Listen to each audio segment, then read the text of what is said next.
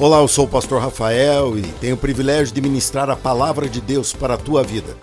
Preste atenção, onde você estiver, se precisar ouvir em vários pedaços, fique à vontade, mas não deixe de abrir o seu coração, pois Deus falará com você. Qual é a tua motivação? Lembrem-se, terça pop não dá para cochilar. Você tem que me acompanhar no momento, certo? Aí, no momento juntos, hein? Já se acomodou, aquele ritual todo que você tem, não precisa fazer. Fica ligadão aí comigo. Qual é a tua motivação? Sempre se pergunte: qual é a tua motivação? Sempre. Eu creio que você que aqui está e você que nos acompanha pela internet, que gostaria de estar aqui, mas realmente tivemos um momento aí de chuva diferente, né? Cada pingo valia por um balde. Um balde pequeno, mas era um balde.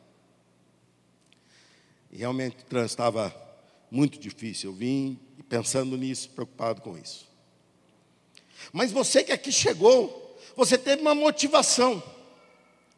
Algo te moveu. Você falou, eu vou.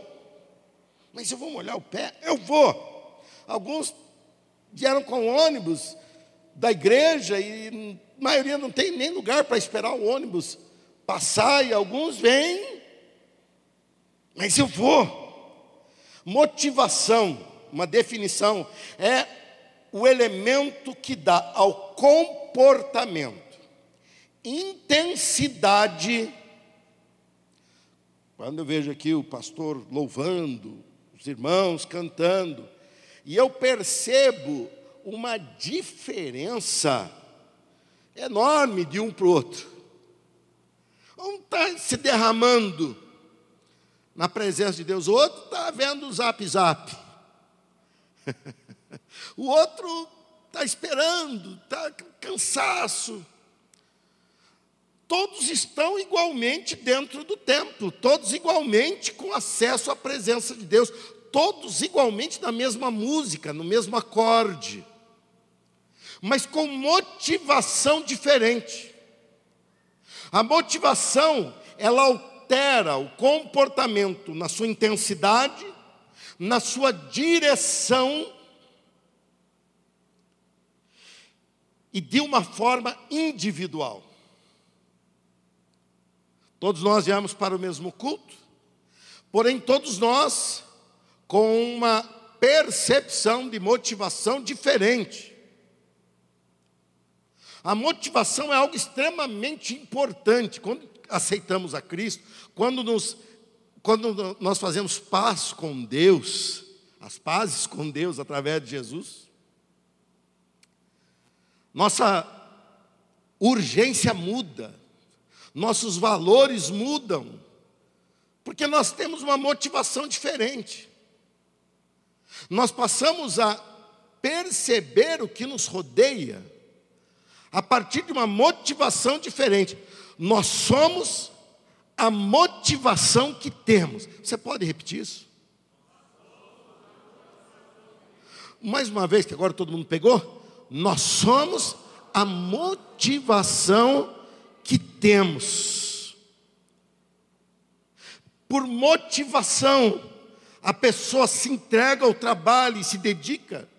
Por falta de motivação, ela às vezes perde uma grande oportunidade.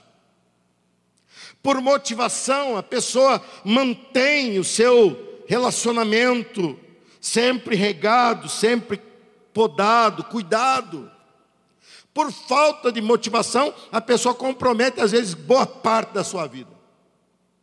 Podemos ter tudo, mas se não tivermos motivação, não faremos nada. Podemos ter tudo, mas se não tivermos motivação, não faremos nada com esse tudo que podemos ter. E a motivação,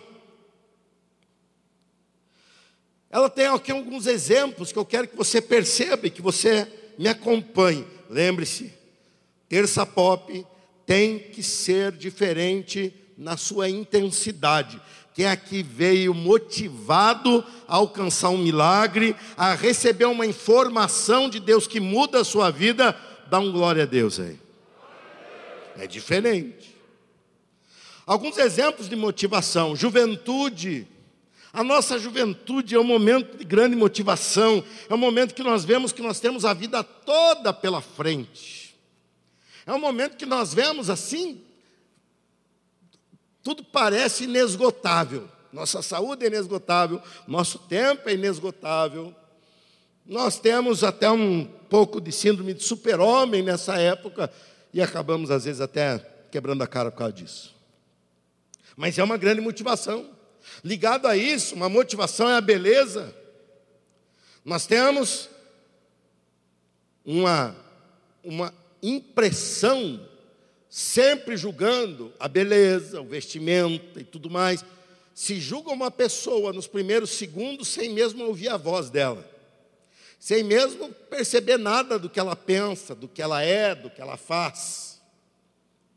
E muitas pessoas nessa motivação gastam bastante tempo cuidando da sua aparência. Não estou falando que isso é errado, mas estou falando que há uma motivação, mas que nós temos que analisar. Outra motivação que temos é a nossa amizade, o ambiente que frequentamos, o ambiente que nos envolve. É uma motivação, e muitas pessoas vêm à própria igreja por causa da, de um laço de amizade que tem com alguém ou com alguns ou porque se sente bem no ambiente. E não há nada de errado nisso, a não ser por uma coisa: tudo isso passa. Juventude passa, beleza passa, amizades mudam e ambiente nem sempre nos agrada. E temos uma motivação que realmente alavanca o nosso planeta a girar, não do seu jeito natural, mas no seu jeito de trabalho, que é motivação do dinheiro.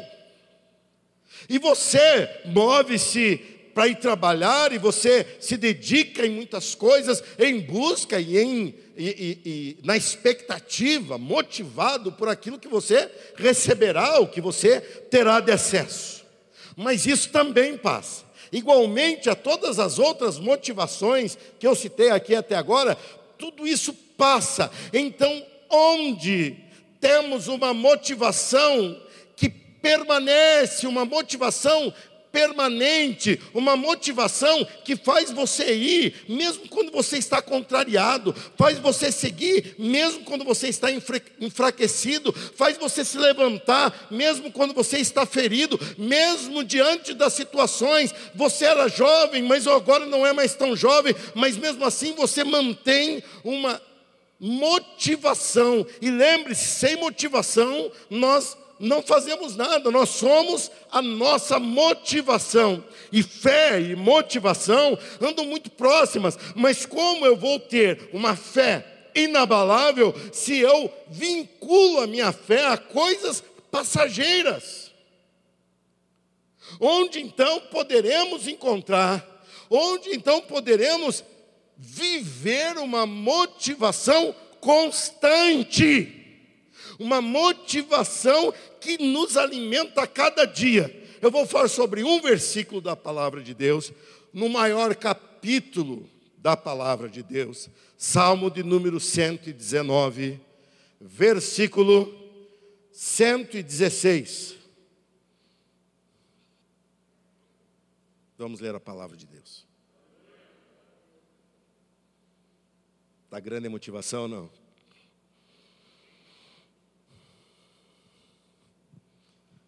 Eu tenho o desafio de cumprir a minha missão aqui, dentro do prazo estabelecido para essa terça pop. Então, vá junto comigo.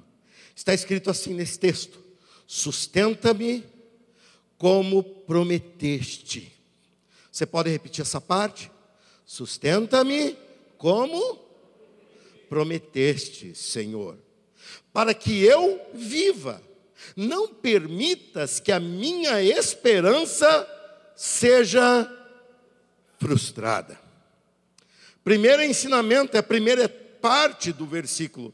Sustenta-me como prometeste, Senhor. Primeiro ensino, motivados pela promessa. Você pode repetir?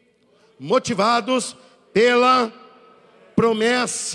Você tem que alimentar a tua motivação através de promessa. Nossa motivação não pode oscilar, não pode diminuir, porque nós temos uma promessa. Nós somos crentes da palavra, nós não somos crentes do momento, nós somos crentes da palavra. Nós somos crentes que não abrem mão, nós somos pessoas que descobriram a verdade, que descobriram o inabalável, e nesse inabalável é um Deus que se apresenta com promessas. Na palavra de Deus está o nosso destino. Ah, eu acho que o senhor deveria, o senhor mereceria ir para tal lugar, pois eu não vou para onde você deseja. Eu vou para onde a palavra de Deus me destina. Mas eu acho que o momento é esse, o momento. Pastor, olha a tendência. Pastor, olha a mudança. Pastor, nós temos que atualizar a palavra. Pastor, nós temos que adequar a palavra de Deus ao homem. Não, a palavra de Deus é imutável. O homem vai se adaptar à palavra de Deus. Você pensa que nossa geração é a primeira a pressionar a palavra de Deus? Já queimaram os textos da palavra de Deus na expectativa que eles sumissem, já perseguiram, já difundiram a Bíblia em latim para que ninguém lesse, inclusive falavam que as pessoas não eram dignas de ter acesso ao texto. É de 1500 para cá, com Lutero, que vem uma explosão de vontade de conhecer a Deus, vontade de ver o que está prometido para mim. E quando eu vejo as promessas de Deus para a minha vida, uma motivação brota no meu interior. Quando eu percebo as promessas de Deus para minha vida, para minha realidade, uma motivação, ou seja, você não é o que os teus olhos veem, você não é as notícias que você ouve, eu vou repetir, você não é o que os teus olhos veem ao teu derredor, você não é as notícias que te dão sobre você mesmo, você é o que a palavra de Deus revela a teu respeito. Você é o que a palavra de Deus revela a teu respeito. Você é o que a palavra de Deus faz em você. Você é o que a palavra de Deus constrói em você. Você é o que a palavra de Deus fala de você. Você não pode se abater e nem se entregar pelo que o homem pode fazer, pelo que o homem pode dizer. Vamos lá? Estamos há dois anos numa realidade, vai fazer dois anos agora no dia 10 de março, quando chegou a notícia dizendo: olha, não vai dar, vai acontecer, vamos fechar. E no dia 13 foi concretizado isso. Nós tínhamos muitas pessoas que estavam aqui e não estão mais. Não estão mais. Eu fiquei muito preocupado, a princípio por dois motivos: pelas pessoas, por onde para onde elas iriam na eternidade, e segundo, no sustento da igreja. Porque hashtag fique em casa, hashtag, mas hashtag pague tudo. Não manteve esse hashtag também? Pague as contas, pague os impostos, pague tudo em dia, tudo em ordem. Mas de repente eu comecei a ver que a contribuição não oscilava.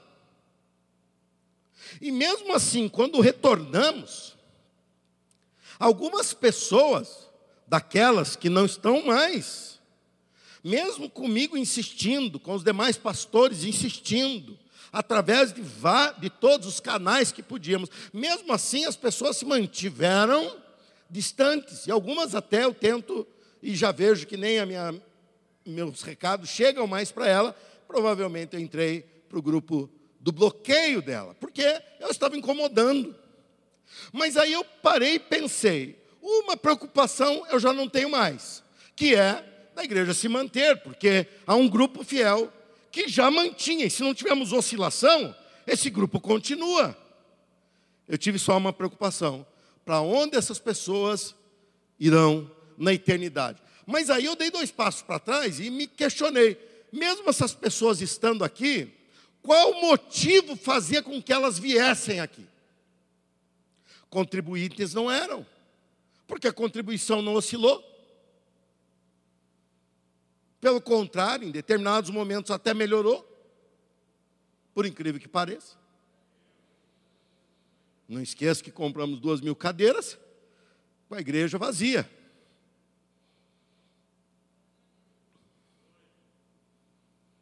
E eu comecei a me questionar por que aquelas pessoas então vinham. E lógico que, mediante o primeiro empecilho, elas abriram mão, porque elas não estavam aqui porque tem um vínculo com Deus. Elas não estavam aqui porque descobriram o poder da palavra de Deus na vida delas. Elas estavam aqui por uma conveniência que eu não sei qual é, talvez por uma amizade, talvez por uma por um momento de necessidade, talvez por várias coisas que passam.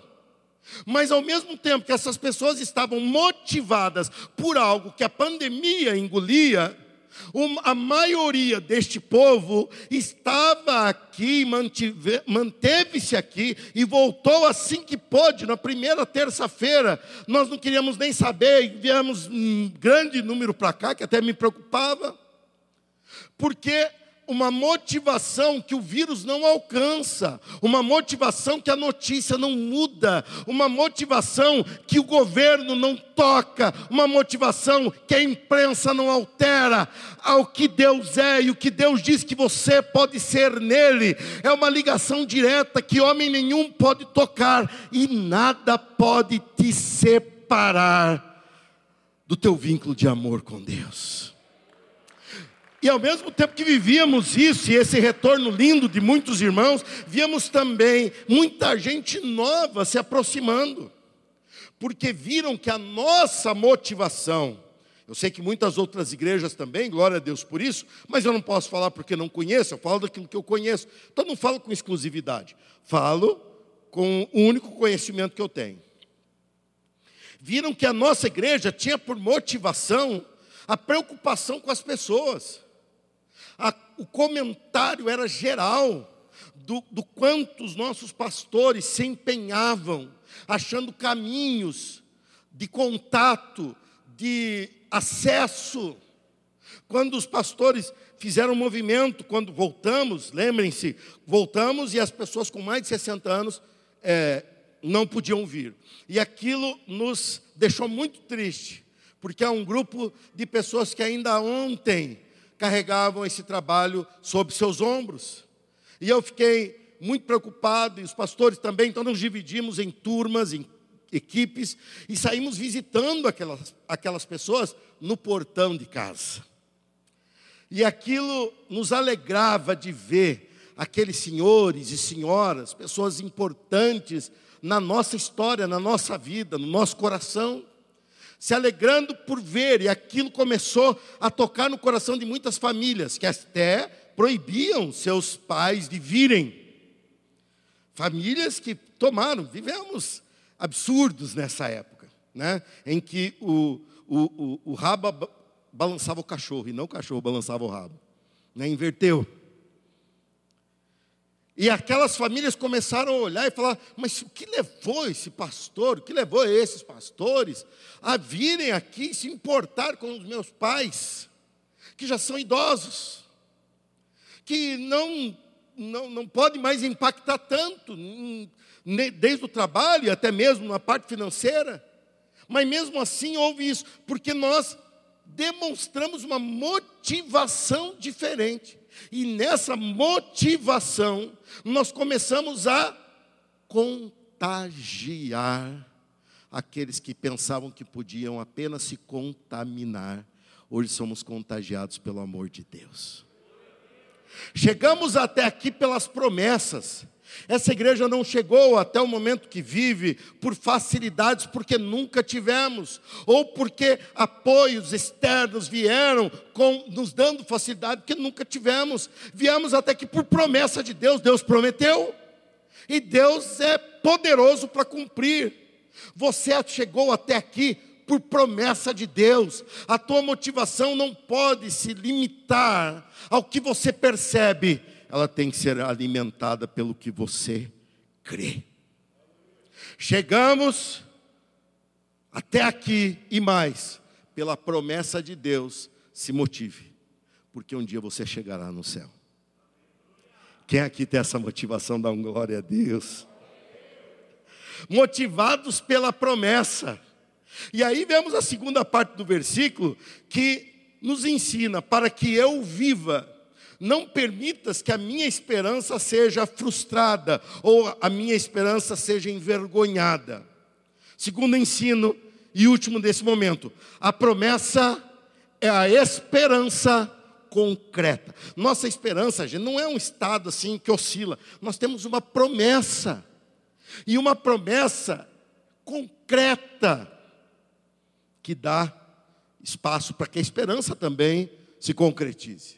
O texto nos fala da esperança que desaponta, a esperança que envergonha, a esperança que frustra. Seria mais ou menos assim: eu combinar algo com você e eu simplesmente não fazer. Eu combinar algo com você e eu simplesmente envergonhar. Seria mais ou menos como uma noiva abandona o noivo no altar diante de todos os amigos de ambos, o noivo se envergonha, porque eles combinaram.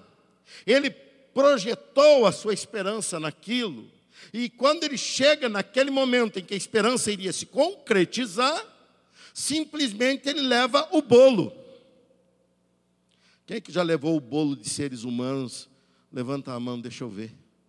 De algum ser humano. Quem é que está entendendo o que eu estou falando? Levanta a mão, deixa eu ver. Quem é que está vivo nesse momento? Levante a mão, deixa eu ver.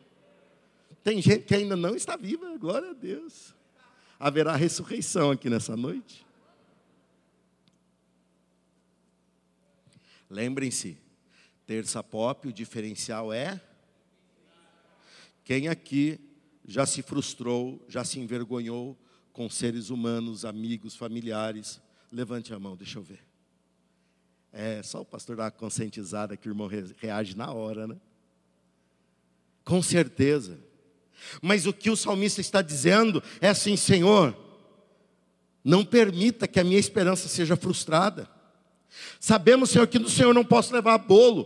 Tua fé não pode acabar antes do cumprimento da promessa. Muitas pessoas se frustram na fé, porque a sua fé não é alimentada. E quando ele não alimenta a fé, a fé morre de fome antes do cumprimento da promessa. Não foi Deus que falhou, foi você que desistiu antes. Agora, quando você cuida, você zela em alimentar a sua fé, a sua esperança, por mais que todos digam, ele não vem, por mais que todos falem, ele te abandonou, por mais que todos falem, abandone você também, por mais que todos falem, você já viu que você perdeu tudo. Você, como Jó, levanta as mãos e diz: Eu sei que o meu redentor vive e que por fim ele virá me buscar. Eu sei que o meu redentor não vai me abandonar. Eu sei que o meu Senhor não vai deixar de cumprir a sua promessa. Porque Deus não é como homem que pode mentir ou como homem que pode falhar. Deus é fiel. E eu estou aqui motivado e crendo nas promessas de um Deus que zela em cumprir todas elas. Confie naquele que prometeu. Homens passam, eu passarei, você passará. Eu não posso garantir que amanhã eu farei, porque não sei se eu amanhã estarei presente. Mas se Deus prometeu na Sua palavra, pode passar céus e terra, mas as palavras do Senhor jamais passarão. Então você não tem que ficar preocupado se a tua motivação vai em frente ou não. Deposite a tua motivação, se preocupe com a coisa certa, e a tua motivação vai ser cada vez mais alimentada por Deus. Seja incluído na promessa de Deus. E aqui eu deixo essa parte importante para desfazer artimanhas, armadilhas que o diabo tenta fazer na vida de todo mundo. Ele tenta te desqualificar como alvo da promessa. Ele tenta, quando ele vê que você começa a ter acesso à palavra de Deus, que você vem a uma igreja, que você ouve a mensagem, que você é batizado, ou seja, você vai caminhando, ele começa a trabalhar na tua individualidade e ele começa a usar você mesmo para se julgar indigno das promessas de Deus. Então me antecipa a estratégia do diabo e digo de cara: todos nós somos indignos. Todos nós estávamos excluídos da promessa de Deus. Todos nós éramos não alvo de Deus, até o momento que encontramos alguém chamado Senhor Jesus Cristo. Nesse momento, o sangue de Jesus nos purificou de todo pecado e ele estende o seu sangue a nós, para que nós sejamos nele feitos filhos de Deus. Então, quando o diabo vier com a artimanha dizendo da tua dignidade, você olha para ele e fala: Vamos debater a dignidade do Senhor Jesus Cristo e ele fugirá de você. Quando ele vier tentar jogar sobre você as tuas falhas, olhe para o Senhor Jesus, ou seja, se preocupe em ser incluído no plano de Deus. A única preocupação que você tem que ter não é o que amanhã vai acontecer, porque de nada adianta essa preocupação. De nada adianta você achar ou deixar de achar. Você tem que confiar em Deus, e nessa confiança você tem que apelar para a tua filiação a Deus, que acontece através do Senhor Jesus. Uma certeza do futuro, estar em Jesus Cristo. Uma consequência de estar em Jesus Cristo, as promessas de Deus se cumprindo na tua vida. Uma certeza do amanhã, eu lutarei para estar em Jesus Cristo. Eu não arredo os pés de estar na presença do Senhor Jesus.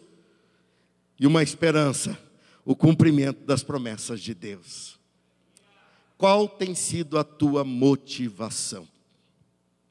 Se é uma atitude governamental, você vai ser envergonhado e frustrado, uma hora ou outra.